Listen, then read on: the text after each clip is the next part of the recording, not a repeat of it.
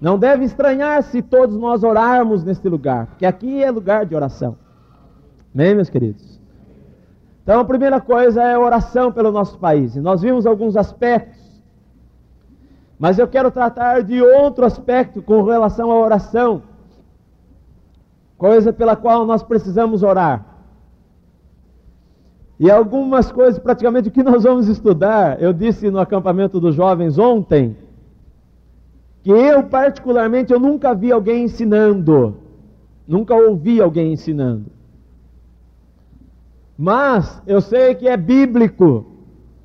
Embora muitos de nós não compreendamos isto e não nunca talvez estude, estudamos isso na palavra de Deus,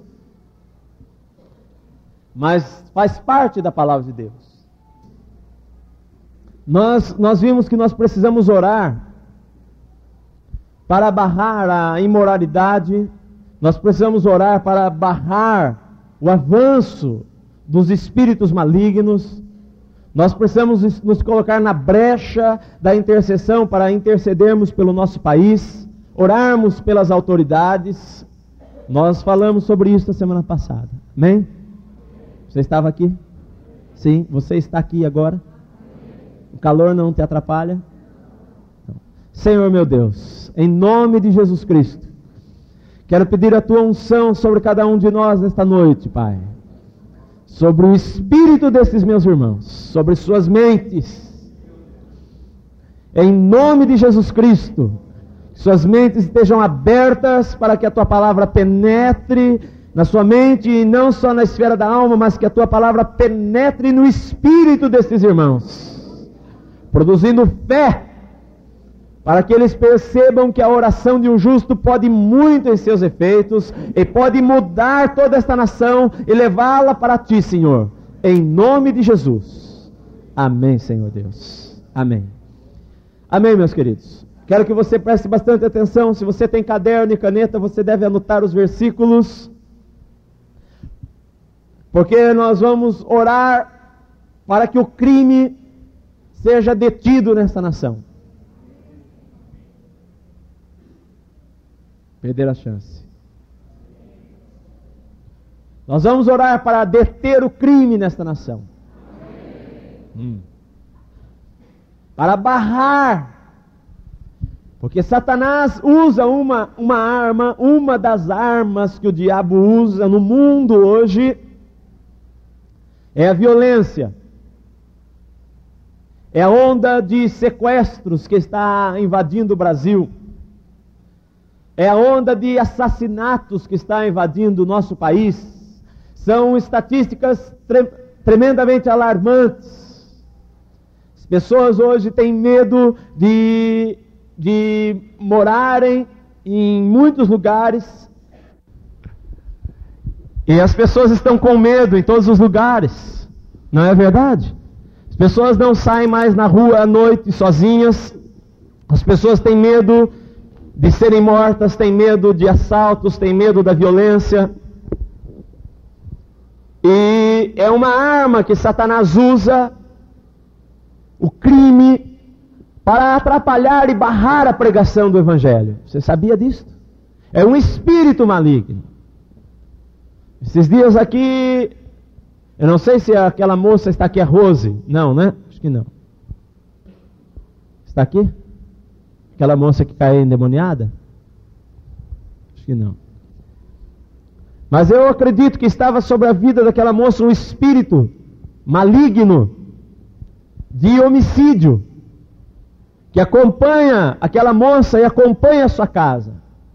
Ela estava contando-me o que aconteceu, que ela fugiu da sua casa, porque a sua mãe com uma faca tentou matá-la, e estava tentando matá-la, e ela teve que fugir, estava morando nas ruas.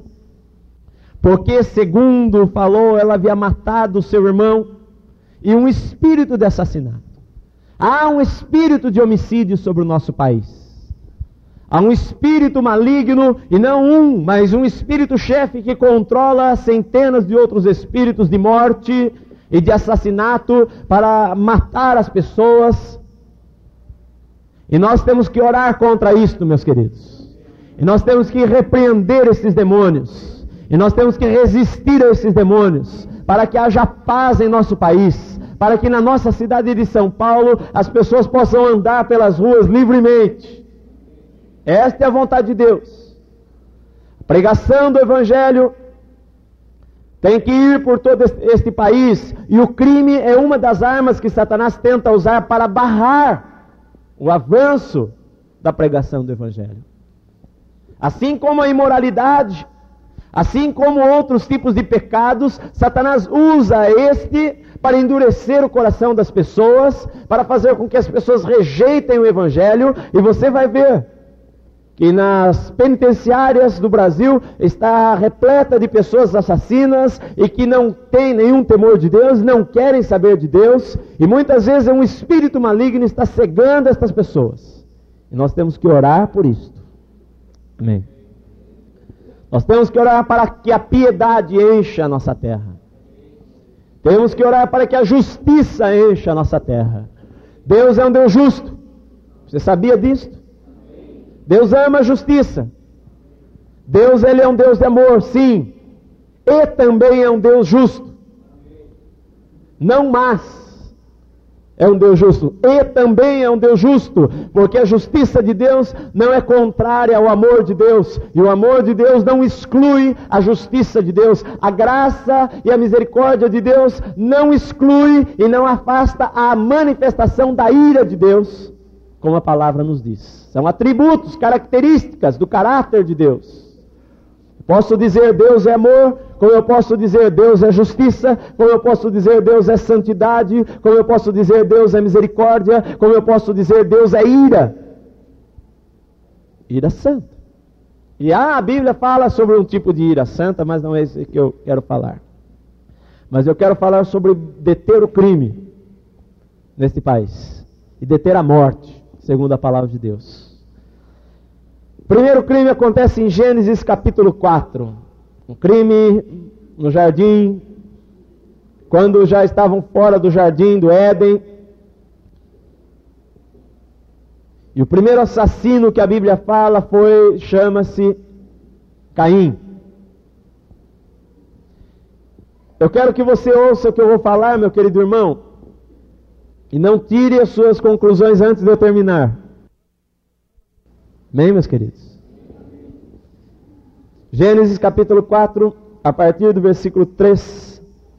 Aconteceu que no fim de, um, de uns tempos trouxe Caim do fruto da terra uma oferta ao Senhor. Abel, por sua vez, trouxe das primícias do seu rebanho e da gordura deste. Agradou-se o Senhor de Abel e de sua oferta, ao passo de que de, que de Caim e de sua oferta não se agradou. Irou-se, pois, sobremaneira Caim e descaiu-lhe o semblante. Por que Deus não se agradou da oferta de Caim? Porque não tinha sangue. Deus havia dito que por causa do pecado, ele havia dito isto quando ele matou o animal para fazer as vestes para Adão e Eva. Por causa do pecado, a vida havia sido uma, um pecado havia sido cometido e uma vida teria que derramar sangue para que o sangue cobrisse o pecado. E Caim ofereceu uma oferta do fruto, e Abel ofereceu uma oferta de sangue. E Deus aceitou a oferta de Abel e não aceitou a oferta de Caim, mas Deus queria dar uma nova chance para Caim se arrepender e oferecer a oferta correta para ele. Mas Caim ficou irado. Versículo 6: Então lhe disse o Senhor: Por que andas irado? Porque descaiu o teu semblante? Se procederes bem, não é certo que serás aceito se todavia procederes mal, eis que o pecado jaz à porta. Seu desejo será contra ti, mas a ti cumpre dominá-lo. Disse Caim a Abel, seu irmão, vamos ao campo. Estando eles no campo, sucedeu que se levantou Caim contra Abel, o seu irmão, e o matou. Este foi o primeiro crime. Disse o Senhor a Caim: Onde está Abel, teu irmão? Ele respondeu: Não sei, acaso sou eu o guardador, tutor do meu irmão?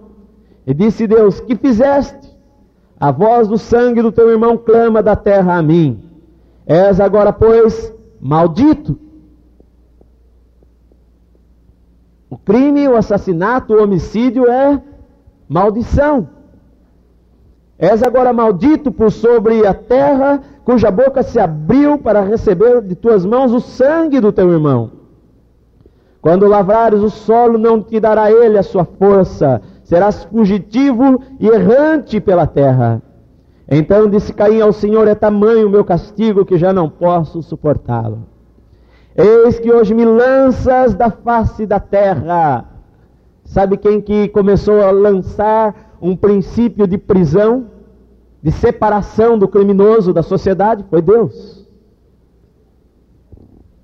Deus começou a lançar um princípio de que a pessoa criminosa, de que a pessoa que pratica atos de injustiça fosse separada da sociedade. Caim disse: Eis que hoje tu me lanças da face da terra, e da tua presença hei de esconder-me. Serei fugitivo, errante pela terra. Quem comigo se encontrar, me matará. Senhor, porém, lhe disse: Assim qualquer que matar a Caim será vingado sete vezes. E pôs o Senhor um sinal em Caim, para que o não ferisse de morte quem quer que o encontrasse. Olha bem, meu querido. Deus expulsa Caim da sua presença porque não houve arrependimento no coração de Caim. E Caim disse que alguém que o encontrasse iria matá-lo. E Deus disse aqui uma coisa. Primeiro, que uma pessoa criminosa ela é separada da sociedade. E segundo, que Deus é contra os grupos de extermínio. Deus é contra os vingadores de sangue. Deus é contra aí os justiceiros. Porque Deus disse aqui: Eu vou colocar um sinal em você para que ninguém vingue o sangue desta pessoa. Deus é contra a vingança pessoal. E aqui entra uma pergunta que Deus estabelece depois sobre a pena de morte. Por que, que Deus não aplicou a pena de morte em Caim? E mandou aplicar em outras pessoas. Eu não vou, eu vou discutir com os irmãos sobre a pena de morte, mas alguma coisa sobre guerras. Quero que você veja no, no, Velho Testamento e no Novo Testamento este ensino. Por que, que Deus não mandou, não matou a Caim ali? Sabe por quê, meu querido? Porque Deus não pratica um ato sem antes falar para você as consequências. Eu não posso disciplinar o meu filho se primeiro eu não falar para ele, filho, não faça isto. Se ele não, eu não posso mudar a regra do jogo quando o jogo está em andamento. Deus manda que Caim fosse lançado fora da sua presença por causa do crime. E eu quero dizer para você que, em primeiro lugar, nós temos que orar para que o crime seja detido em nosso país. Mas, um segundo lugar, nós, como povo de Deus, temos que aprender que Deus é um Deus de justa medida, que Deus é um Deus de justiça exata, nem mais e nem menos. Eu não vou entrar nas questões de debate políticos sobre ah, se é contra ou a favor a pena de morte. Eu vou falar o que a Bíblia diz sobre a pena de morte. Eu sou a favor da Bíblia. E aí você vai ouvir. Deus não puniu a Caim com a morte, porque ele não havia advertido Caim de que se Caim matasse ou fizesse alguma coisa, ele iria morrer. Então Deus não o puniu com a morte. Mas Deus então faz uma nova declaração em Gênesis capítulo 9.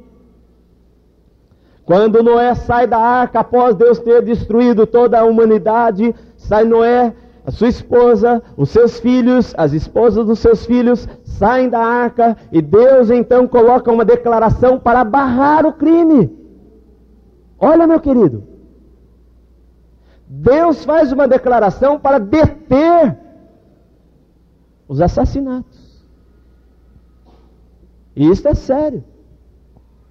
E eu gostaria que os cristãos estudassem mais a Bíblia e os deputados cristãos estudassem a Bíblia.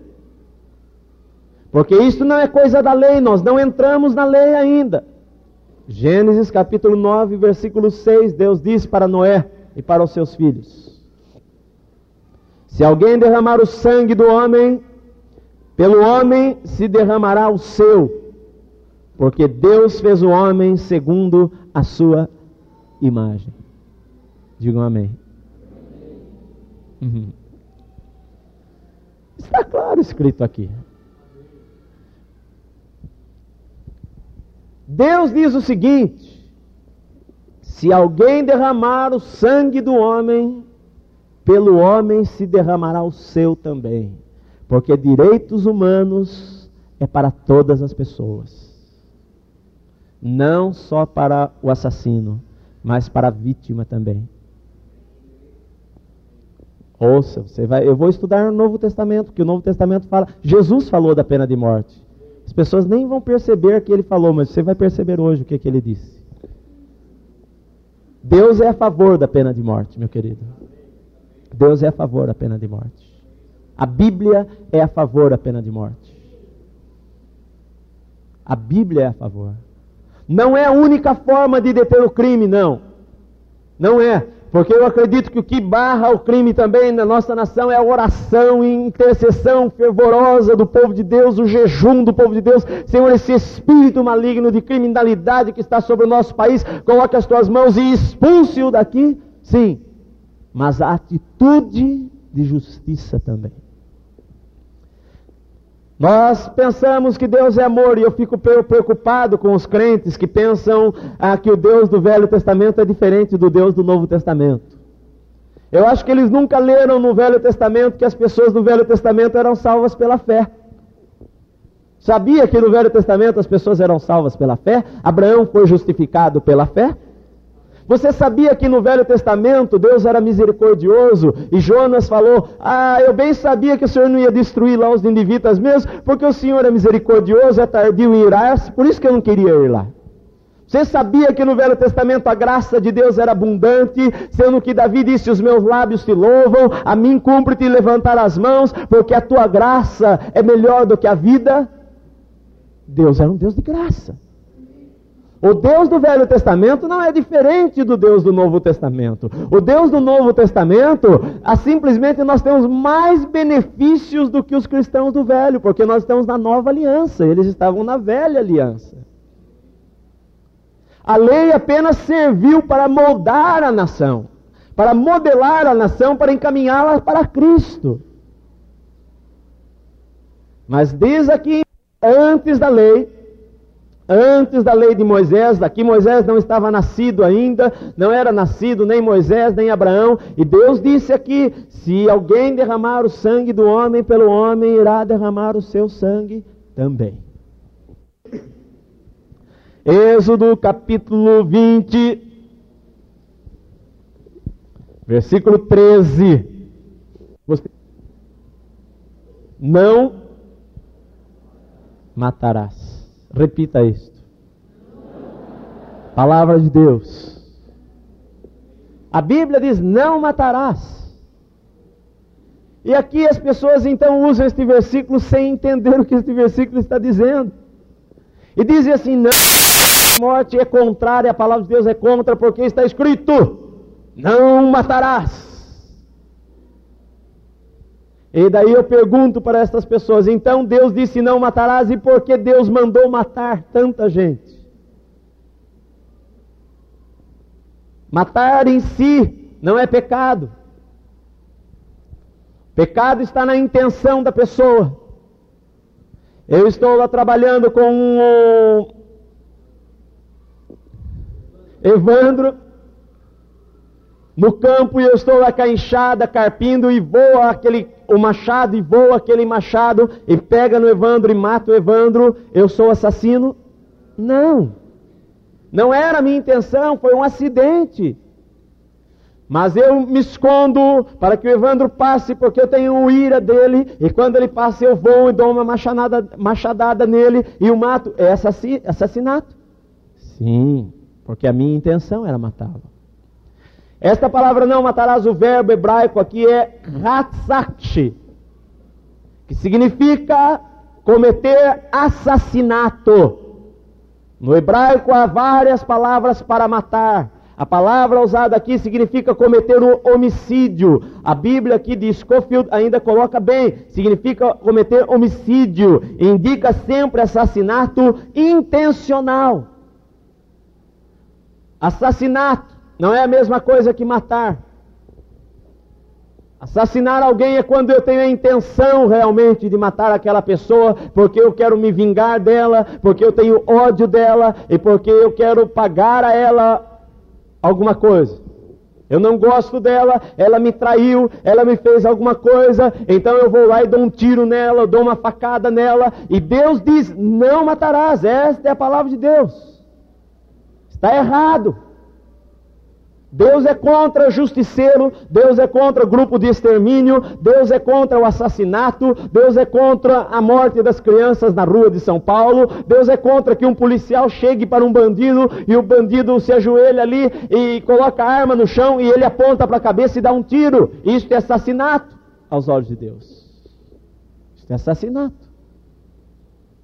Deus não quer isto. A Bíblia diz: não matarás, e esta é a palavra de Deus: não cometerás assassinato. Não assassine as pessoas. Agora, como que você pode dizer que isto é geral? Isto não é geral. Se não matarás, não é geral. Porque no capítulo seguinte, no capítulo 21, Deus manda matar. Capítulo 21, versículo 12 está escrito: quem ferir ao outro de modo que este morra, também será morto. Como que Deus se contradiz? Antes ele fala não matarás, e agora aqui no mesmo dia, ensinando a mesma coisa, Deus diz para ele: agora, se alguém matar a outro, se alguém ferir a outro de modo que este morra, também será morto. O que Deus é contra é a vingança pessoal. O que Deus é contra é o homicídio. O que Deus é contra é o assassinato. E não a pena de morte. Em parte alguma na Bíblia, você vai me mostrar que Deus é contra a pena de morte. Aliás, Deus é a favor. Deus que inventou a pena de morte. Não foi o homem que inventou, foi Deus que inventou. Por causa do crime do homem. Não é que Deus tem prazer em matar, não, meu querido. A morte é consequência. A Bíblia diz que o salário do pecado é a morte. A pessoa colhe o salário daquilo que ela semeia, daquilo que ela planta. Isso não é culpa de Deus. Isso é culpa do homem que peca. Amém, meus queridos? Vocês estão aqui? Não torça o nariz. Êxodo 21 mesmo, versículo 23 em diante. Diz o seguinte: Mas se houver dano grave, então darás vida por vida. Olha bem a justiça de Deus como é. A justiça de Deus ela é exata, ela não é mais e ela não é menos. Darás vida por vida, olho por olho, dente por dente, mão por mão, pé por pé, queimadura por queimadura, ferimento por ferimento, golpe por golpe. Sabia que Deus é justo? Eu vou estudar o Novo Testamento quando Jesus se referiu a isto, que ele não disse que ele revogou isto, não. Ele, aliás, disse: Eu vim não para revogar, eu vim para cumprir. Deus, olha bem, meu querido, estas leis de queimadura, de golpe, de, de ataque olho por olho, Deus colocou como princípio de retribuição exata, de uma justiça exata. Mas na prática, na prática, Deus dá algumas, algumas coisas práticas que eles deveriam fazer para evitar de furar o olho do outro. Se uma pessoa perdia o olho, ela tinha que pagar multa, tinha que pagar a outra pessoa, tinha que indenizar a outra pessoa. Olha bem, versículo 26: se alguém ferir o olho do escravo, o olho da sua escrava, e o inutilizar, deixá-lo ir forro pelo seu olho. Ou seja, que adiantaria aqui o escravo ter o seu olho furado pelo dono e ver o dono ter o seu olho furado? Para o escravo não ia mudar nada, ele ia continuar sendo escravo. Mas Deus disse: Quando furarem o olho de um escravo, então o dono, como pagamento, não vai precisar ter o seu olho furado, mas vai ter que soltar aquele escravo e ele vai sair livre. Ele e a sua família vão sair livres, porque esta, este é o pagamento pelo crime que ele cometeu. Levítico 24, versículo 17 em diante: quem matar alguém será morto. Versículo 17: Quem matar alguém será morto, mas quem matar um animal o restituirá, igual por igual. Se alguém causar defeito em seu próximo, como ele fez, assim se lhe será feito. Fratura por fratura, olho por olho, dente por dente, como ele tiver desfigurado algum homem, também assim se lhe fará. Quem matar um animal restituirá outro. Quem matar um homem será morto. Uma e a mesma lei havereis assim para o estrangeiro como para o natural, pois eu sou o Senhor vosso Deus. Mesma lei. Deuteronômio capítulo 19. Versículo 15, aqui que vai mostrar a lei para quem é. Uma só testemunha não, te levanta, não se levantará contra alguém por qualquer iniquidade, ou por qualquer pecado, seja qual for que cometer. Pelo depoimento de duas ou três testemunhas se estabelecerá o fato.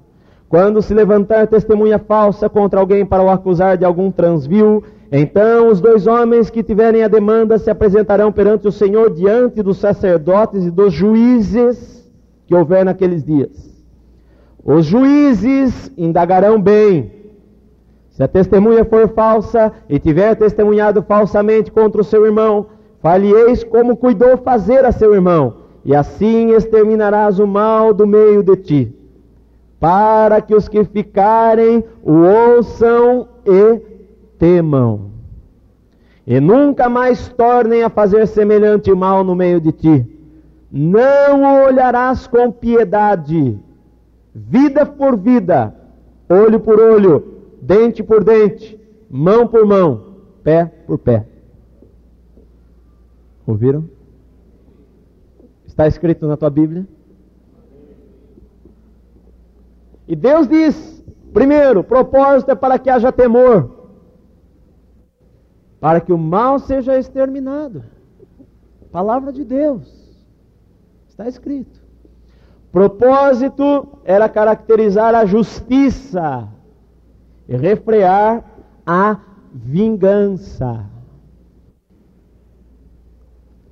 Aqui lei, as leis não foram dadas para as pessoas usarem em suas próprias mãos. A lei foi dada para os juízes designar aplicação dela.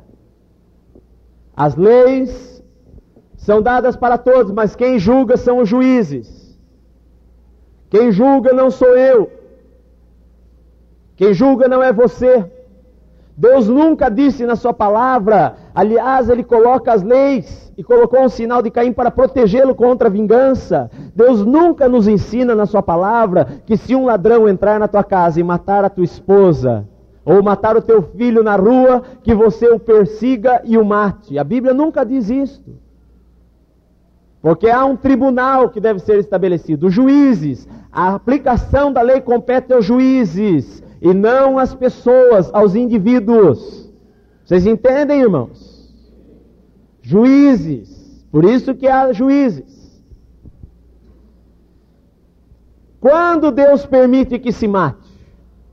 Em duas ocasiões apenas na Bíblia toda. Primeiro, Deus permite que se mate alguém quando esta pessoa mata o seu próximo, ou seja, a pena capital ou a pena de morte. Segundo, Deus permite que se mate quando as pessoas vão para a guerra. Porque é um problema sério que nós precisamos estudar na Bíblia. Porque um dia nós entramos, o Brasil entra na guerra. E lá convoca a multidão de soldados, e está lá todos os irmãos, os crentes marchando lá, né? Ou vamos marchando. Os irmãos da Bíblia são convocados para a guerra. E nós vamos lá lutar na guerra, e você fala, não, eu não vou para a guerra porque eu sou cristão. Ou então você pega lá a metralhadora e vai para a guerra. Com aquele medo, né? Não, opa, não posso pôr nem a mão em arma de fogo. E vai lá para a guerra, e lá está o inimigo, pá, pá, pá, pá, pá, pá, pá, pá, pá, bum, bomba estourando para todo lado, e você ali ajoelha no canto e fica orando, oh Senhor Deus Todo-Poderoso, guarda minha vida aqui, Senhor, oh Senhor. Imagina se todo o exército fizer isto. Algumas vezes Deus pode dar a vitória desta maneira, como fez na Bíblia. Em muitas batalhas o povo de Israel não teve que usar espada, mas apenas cantou e louvou a Deus, e o anjo veio e matou. Anjo, anjos de Deus vieram e mataram o exército inimigo. Ou eles próprios se mataram uns aos outros. Mas o povo de Deus era um povo de guerra. Deus não é contra a guerra. Aliás, a Bíblia o chama de o Senhor dos Exércitos. Deus não quer a guerra, mas algumas vezes a guerra se torna inevitável. Se um país, por exemplo, invade o Brasil, se a Argentina, nossos queridos irmãos Rubem vem atacar a gente aqui, coitado. Se os irmãos lá do Paraguai invadem o Brasil, querem tomar lá o Uruguai, tudo querem tomar o Rio Grande do Sul para eles, e o exército convoca as pessoas para a guerra, meu querido, nós temos que, como cristãos, ter um ensino claro nesta área, que nós, como cristãos, devemos amar o nosso país, devemos lutar pelo nosso país e devemos defender o nosso país, e se for preciso, nós vamos atirar e matar o inimigo. Não, pastor, que heresia tremenda, pastor, eu nunca ouvi um negócio desse. Crente não mata. Eu posso citar uma dezena de santos que mataram. Davi matou muita gente. Samuel matou muita gente. Elias matou. Eram autoridades.